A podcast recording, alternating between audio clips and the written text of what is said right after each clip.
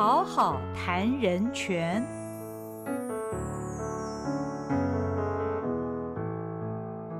嗨，大家好，欢迎您来到好好谈人权，我是赵新平。今天我们谈论的主题是《平凡的邪恶》这本书，这是由国际著名的政治学者汉娜·厄兰所写的书。第二次世界大战结束十六年后的一九六一年四月十一日，在以色列耶路撒冷法庭当中展开了一场令全世界瞩目的纳粹战犯审判。审判的主角阿道夫·艾希曼，他是纳粹德国在东部占领区内犹太问题的执行者之一。虽然他并不是纳粹政权的高层决策者。但是在犹太人灭绝上，他扮演着重要的角色。那么汉娜·厄兰呢？全程参与了这次的审判。他透过现场的实际观察以及对于历史的分析，提出了非常著名的“邪恶的平庸性”这样的一个概念。他认为，邪恶的本身并不是。非得像希特勒一样的狂暴才可以算得上是邪恶，邪恶也可以是平凡无奇的展现在任何人的身上，而且呢，这样平凡无奇的邪恶呢，所发挥的作用其实不亚于血腥的屠夫。所以这本书在一九六三年出版之后呢，受到广大的瞩目，当然也引发了很多的反弹。经过了数十年之后呢，这本书依然是人们理解犹太历史。纳粹德国，甚至于正义跟邪恶之间问题的一部非常经典的作品呢。那今天我们节目邀请到的呢，就是东吴大学文理讲座教授黄墨黄教授，请他来帮我们分析这本书的内容以及汉娜·厄兰表达的观点。黄教授你好，大家好，主持人你好。好，黄教授，今天非常高兴邀请到您哦。那么，虽然我刚刚简述了一点这本书哦，但是还是想请您帮我们分析一下，到底这本书作者想要表达的观点是什么？为什么一出版之后引发了这么多的讨论，即便到今日依然是如此？好，我我想你提出一个很有趣的，也很值得我们大家来思考的问题：我们国人。对犹太人，对当前以色列的政治，嗯，对战后以色列的政治、国际关系，呃，中东的变局，嗯哼，都没有多少了解，嗯嗯嗯。那对犹太人的历史、犹太人的文化跟宗教，那尤其非常少了解，嗯哼。但是我们对阿伦啊。二兰啊，汉娜·阿伦这位思想家，对他写的这本书，对他提出的这个平庸还是平凡的恶这样的一个理论，都引起我们的注意。嗯，当时在汉娜·阿伦在《New York》开始发表他的一系列的文章，后来编成这本书，叫做《Mentality of Evil》。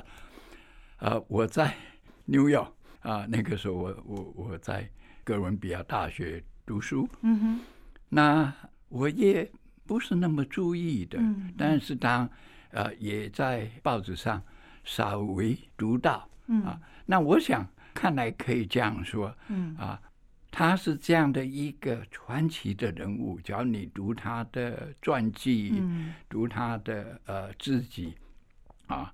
他是一个失婚私密的啊一个人，他对他自己并不愿意说的那么多啊。那但是你都能理解到，他是一个非常少见的、非常传奇的人物。嗯，那待会我当然会稍微呃，在适当的呃情况，我会稍微呃讲一些。嗯，然后呢，他又选了这样的一个题目。嗯。那这个题目，刚才主持人讲的，呃，当然是大家注意的，希特勒屠杀了六百万的犹太人，呃，这样的一个，可以说是一个呃很难想象、很难理解的恶行。是。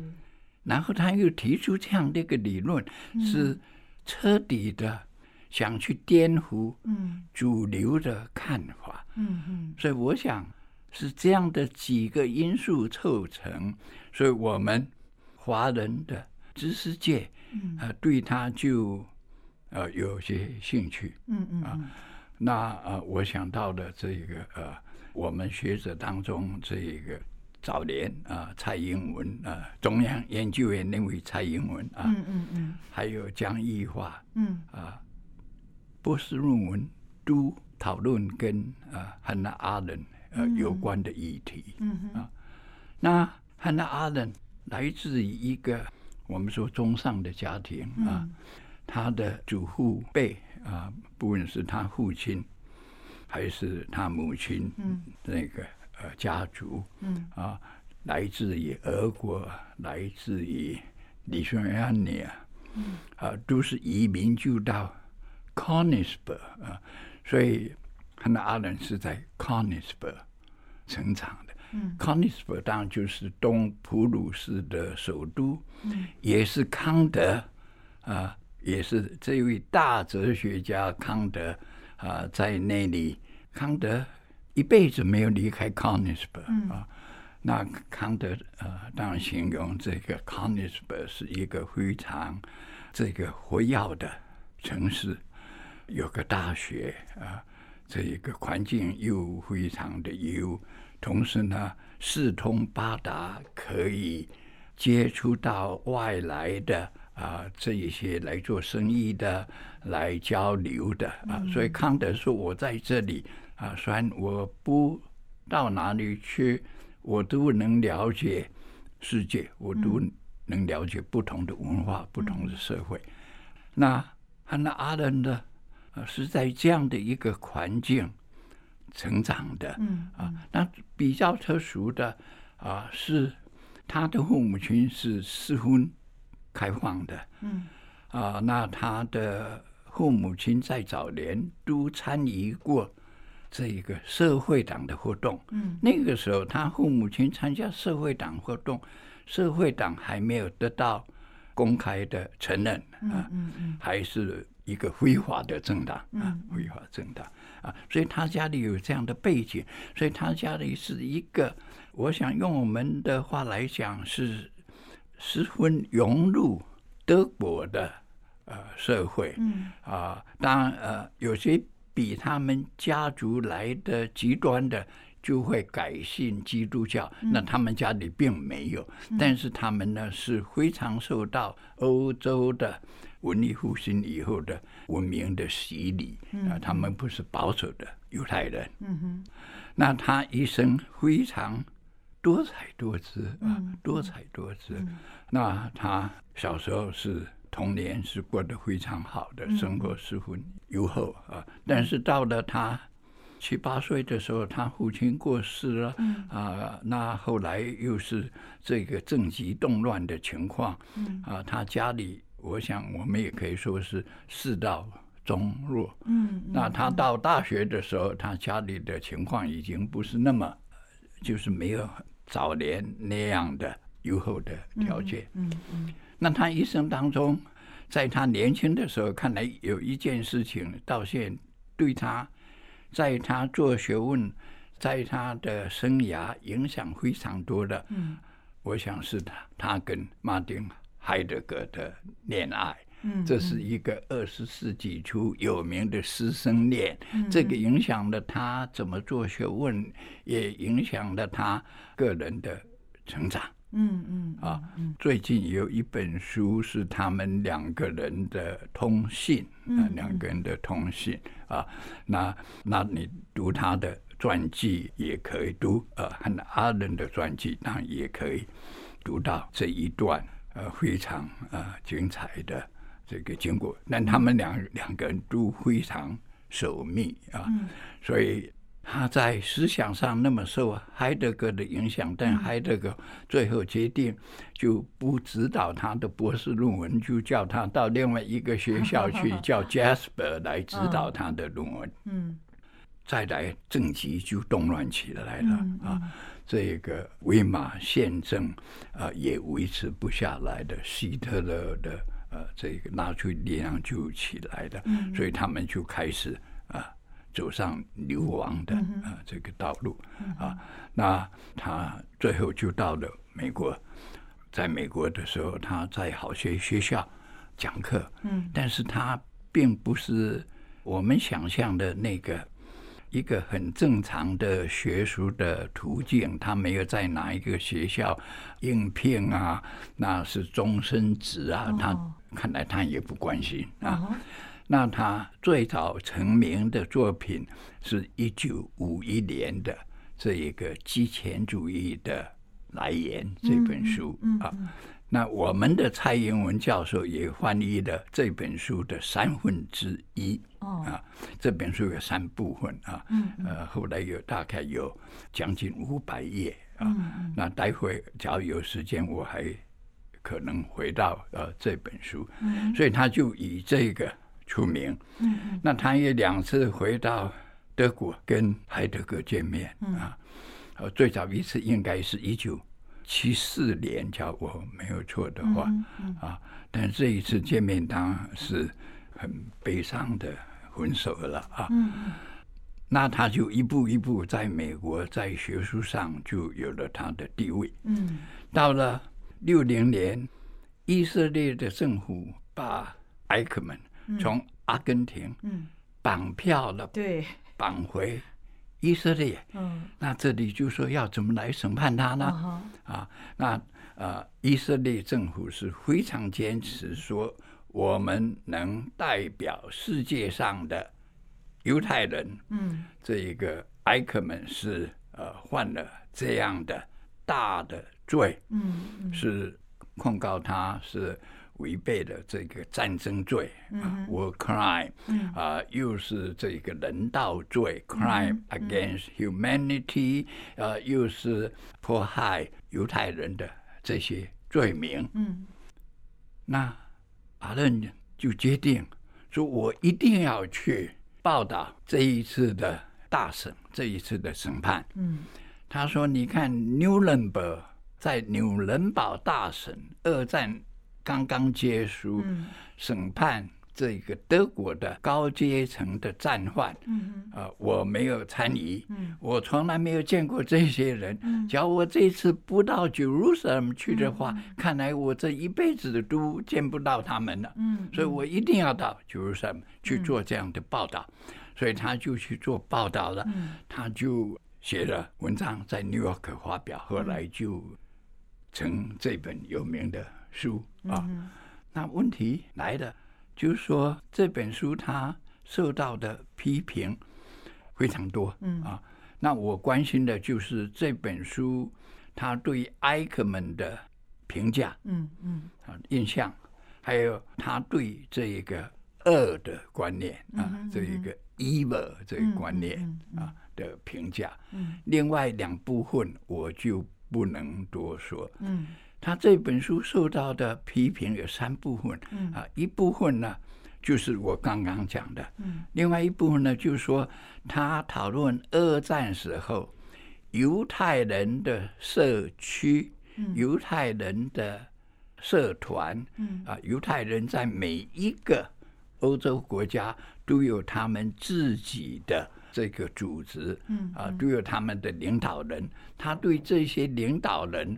啊，在啊面对啊希特勒的灭种的这样的一个政策的时候，所做的表现，他有些批评。嗯嗯啊，那啊有些专家就说，你是在并不了解这一些犹太人组织的背景。嗯啊，他们一般都称为这个 Jewish Council。嗯啊，犹太人在德国在。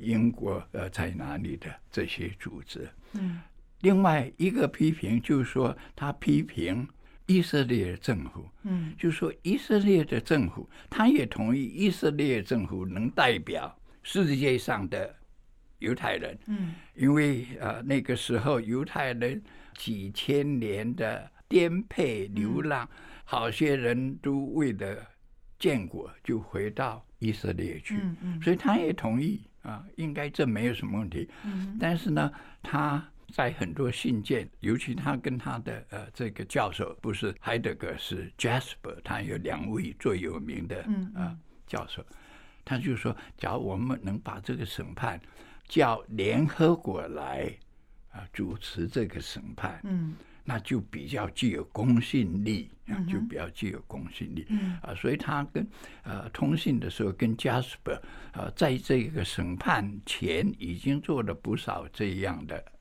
讨论。哦哈那我想谈的就是他怎么看艾克曼，嗯他怎么看 Eva 二，嗯嗯嗯那他为什么提出这个平庸的二这样的一个看法？嗯嗯嗯那他看了艾克门一眼，就说他这个是一个不起眼的人物啊。嗯。啊，这一个呃，他又是呃稍微研究了这个艾克门的这个背景。嗯。那用我们的话说，艾克门就是一个 loser 嗯。啊，从来没有成功过的。嗯。艾克门呃，假如我没有错，跟这个很多阿伦是同年龄的。哦。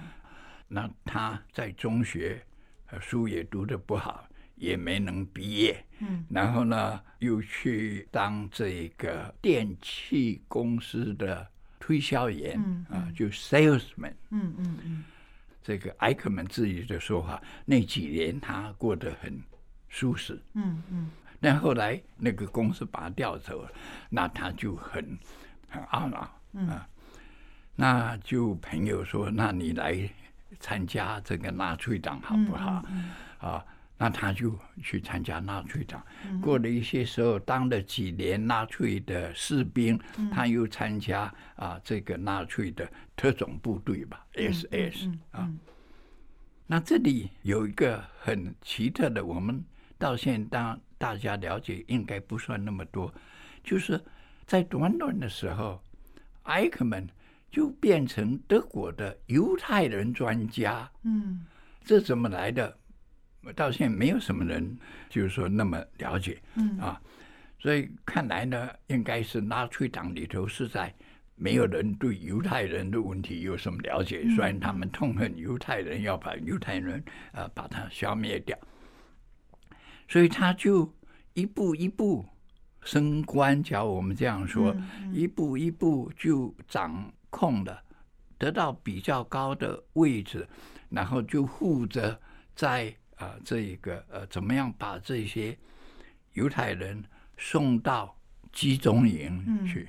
他是专门负责调动铁路啊，调动在德国占领的那些国家当中的铁路的体系。嗯嗯那想尽办法把犹太人送到集中营去。嗯嗯这里有一个问题，就是说希特勒决定要把这个犹太人把它消灭了，嗯。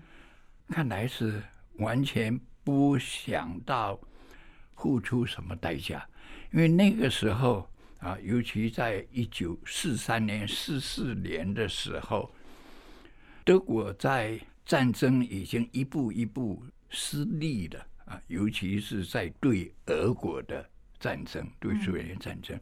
但是呢，希特勒还没有放弃要解决犹太人嗯啊，不惜代价了，在这个交通工具的调动上，还是很专注于犹太人问题。嗯而一个程度，对于这个战争，对德国在战争当中的位置，当然是造成不利的。嗯啊，这个我们到现在也不就说怎么去理解嗯呃这件事情。那回到这个审判来，这个汉娜阿伦最有名的，大家都引用的，嗯就说这个人呢，看来是不是那么 sinister 的，呃，心地看来不是那么坏的。这个人看来是呃有些 stupid，但是也不那么 stupid 嗯啊。但是呢，看来他是没有主见的，嗯。他是随着大流的啊，就是呃属于呃我们说的啊什么随波随波逐流。逐流的这样人物，他也没有读过希特勒的《我的奋斗》那本书，对纳粹党的党纲也一些都不关心。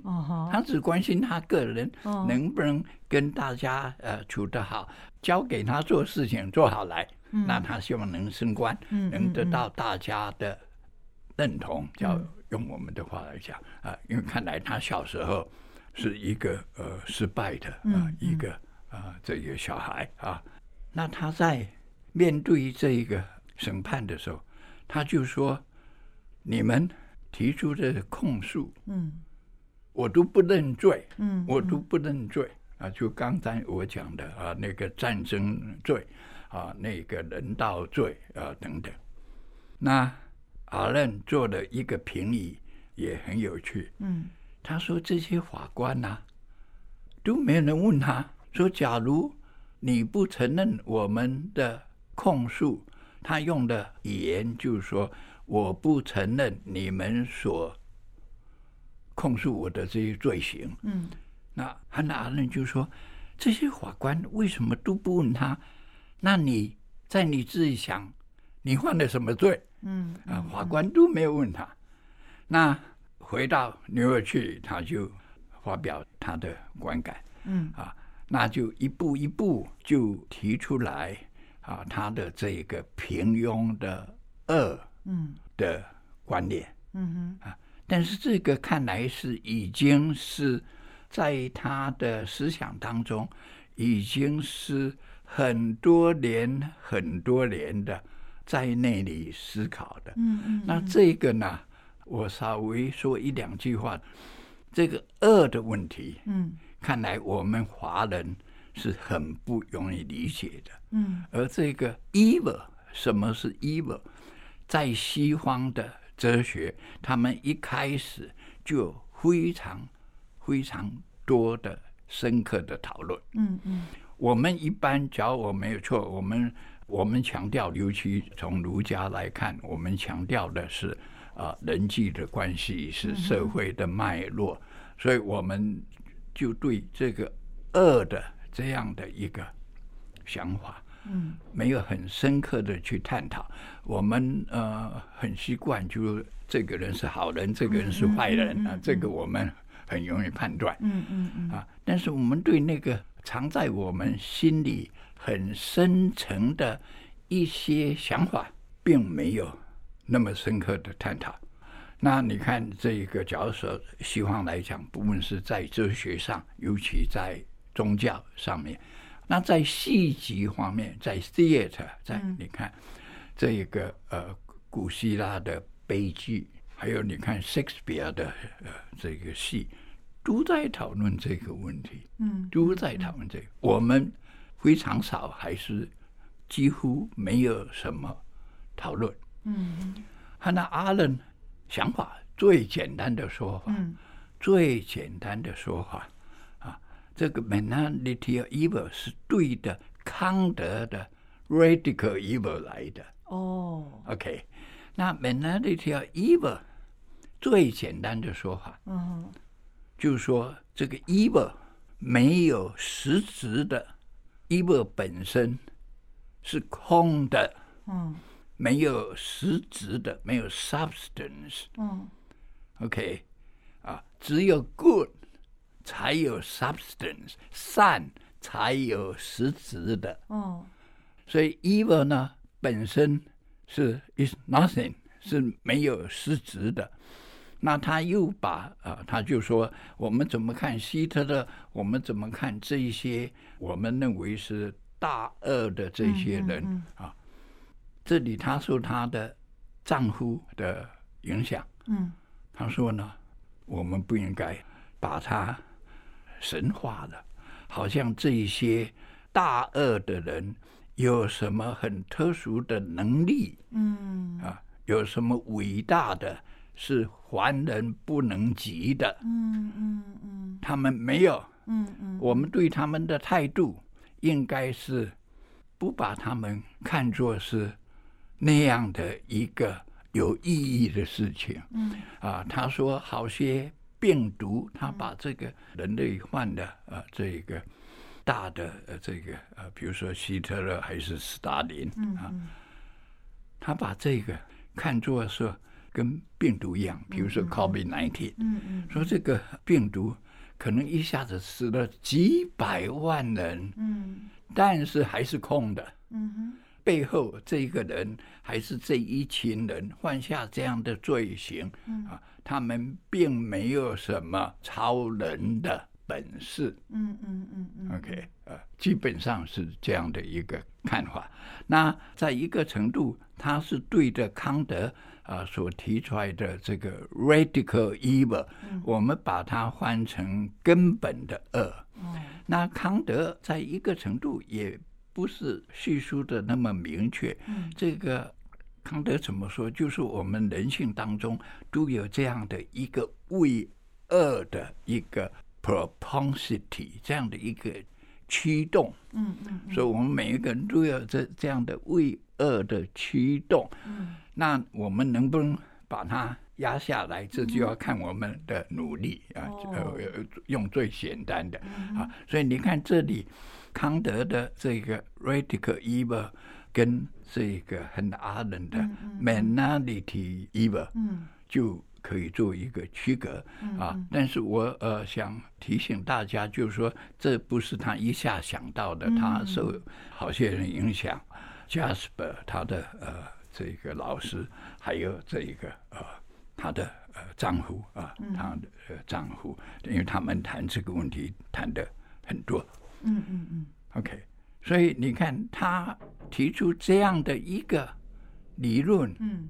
把这个作为他的题目啊对对，嗯不得了了，嗯嗯。就引起了非常大的争论。嗯。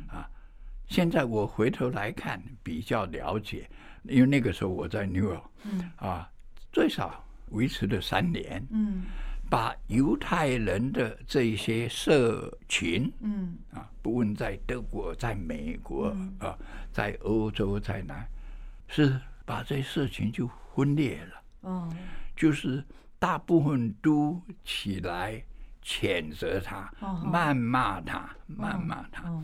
那骂的很难听骂的很难听。最难听的就是说他是一个仇恨犹太人的犹太人，哦那这个是最难听的。嗯另外有的就说他是一个形式主义，呃，怎么样？就说他是完全脱离了现实。嗯 OK，嗯嗯那这个争论是延续了两三年。嗯那帮他说话的人不多，是少数派。大部分的犹太人跟犹太人社区都是谴责他的，对，只要不是谩骂他的。嗯嗯嗯。但是他还坚持，看来他也了解到，嗯。他也了解到说，我这个副标题啊，这个 banality evil，看来是出了问题了，啊 呃，出了问题了。哦。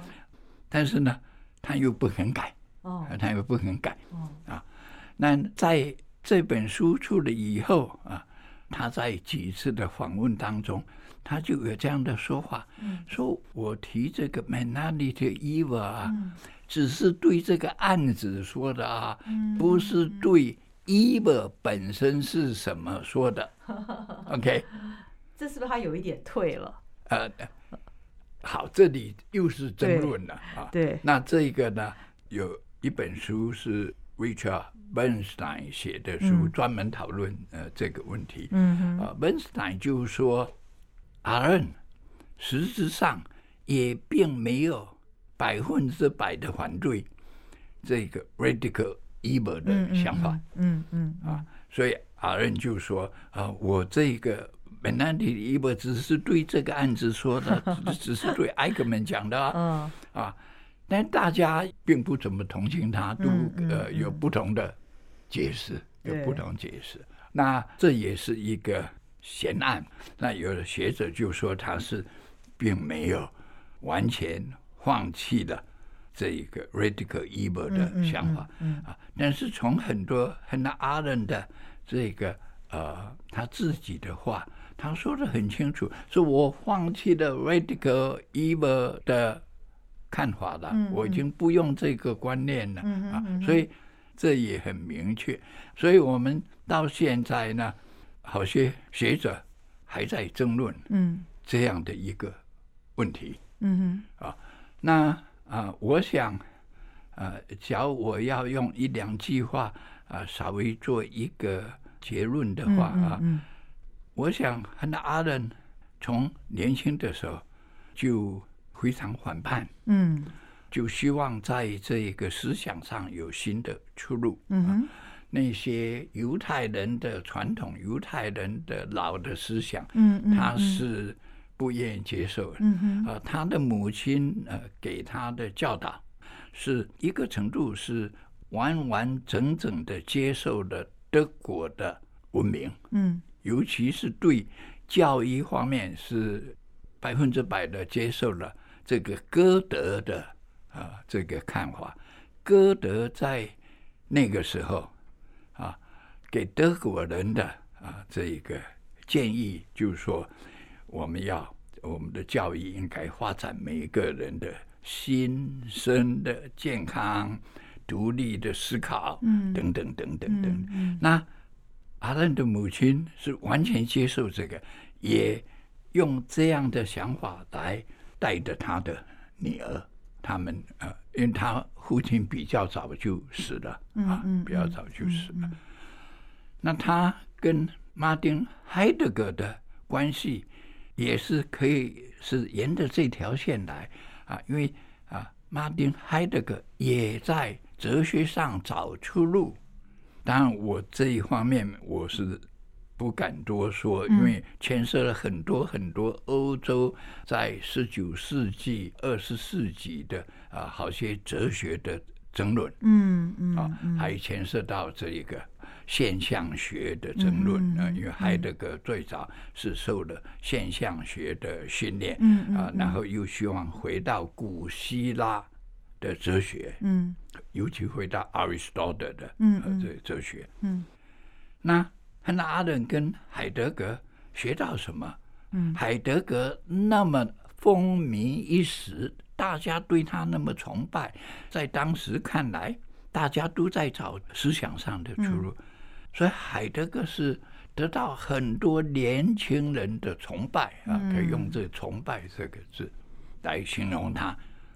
那为什么这么崇拜他？因为他说这一个 reason 理性 thinking 嗯。是跟 passion 跟我们的热情还是激情是可以相互相成的。哦。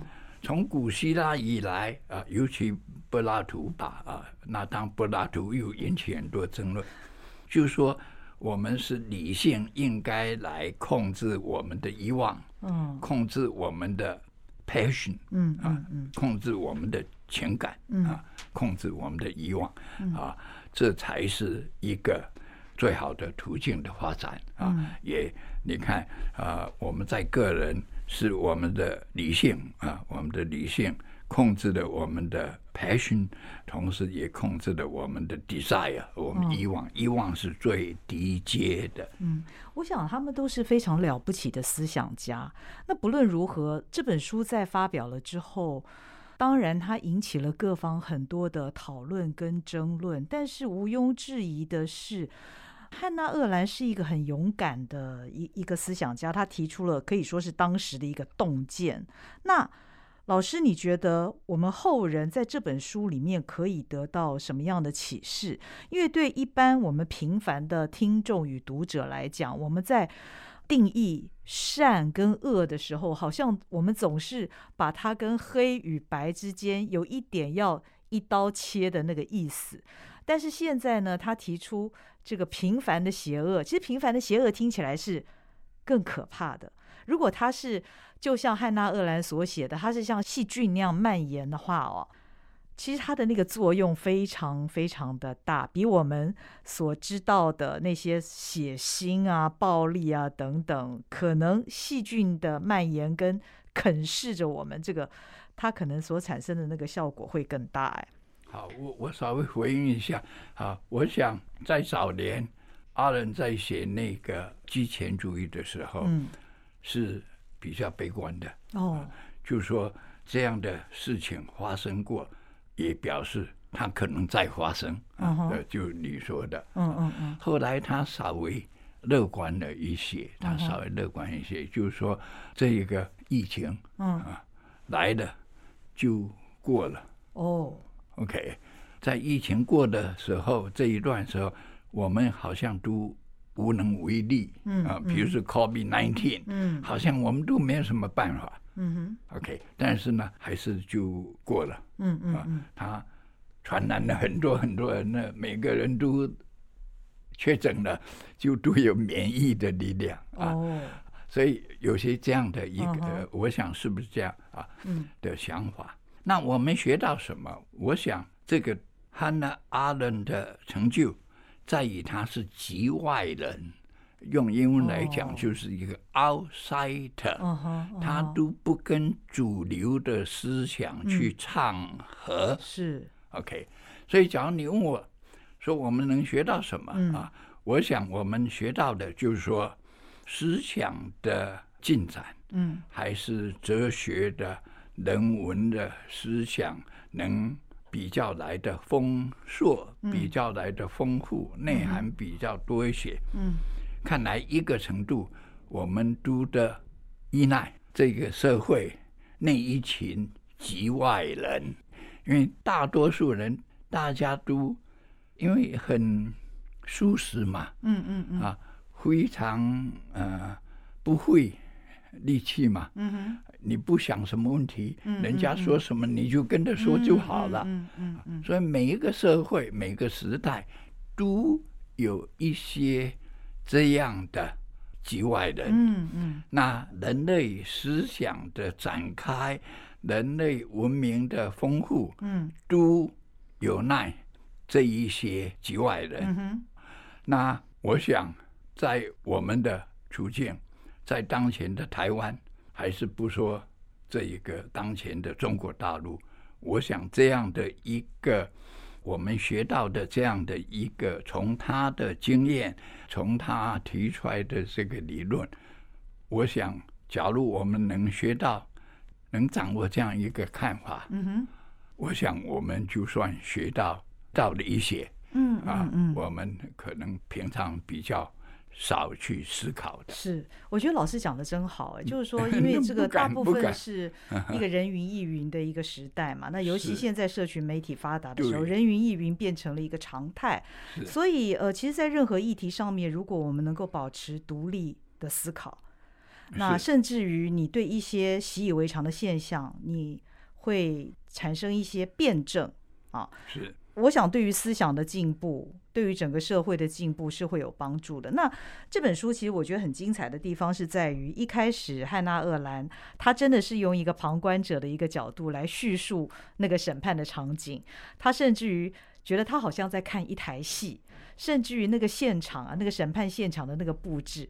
对他来讲都很像一个舞台，所以我想我们的听众朋友们，如果对这个话题感兴趣的话，尤其我觉得这是一个永远都不会过时的一个议题哦，因为毕竟呃犹太人当时被屠杀是一个事实，那这场审判呢，在当时是一个这么大的事件，一直到现在还引发这么热烈的讨论，都是有它的理由的。所以如果能够看一看这本书，了解什么是汉娜·厄兰他心中的那个平凡的邪恶，其实我相信大家会很有感。好，那今天因为我们时间也有限，我们非常谢谢老师为我们对这一番的解读，尤其是从汉娜·厄兰她的生长的背景，从这一点开始谈起，让我们更了解这位作者了。谢谢老师，好，谢谢你，谢谢你啊，谢谢，那也谢谢您的收听，我们下回再会，拜拜。再见。本节目由国家人权委员会委托国家教育研究院与好好听文创公司共同制作。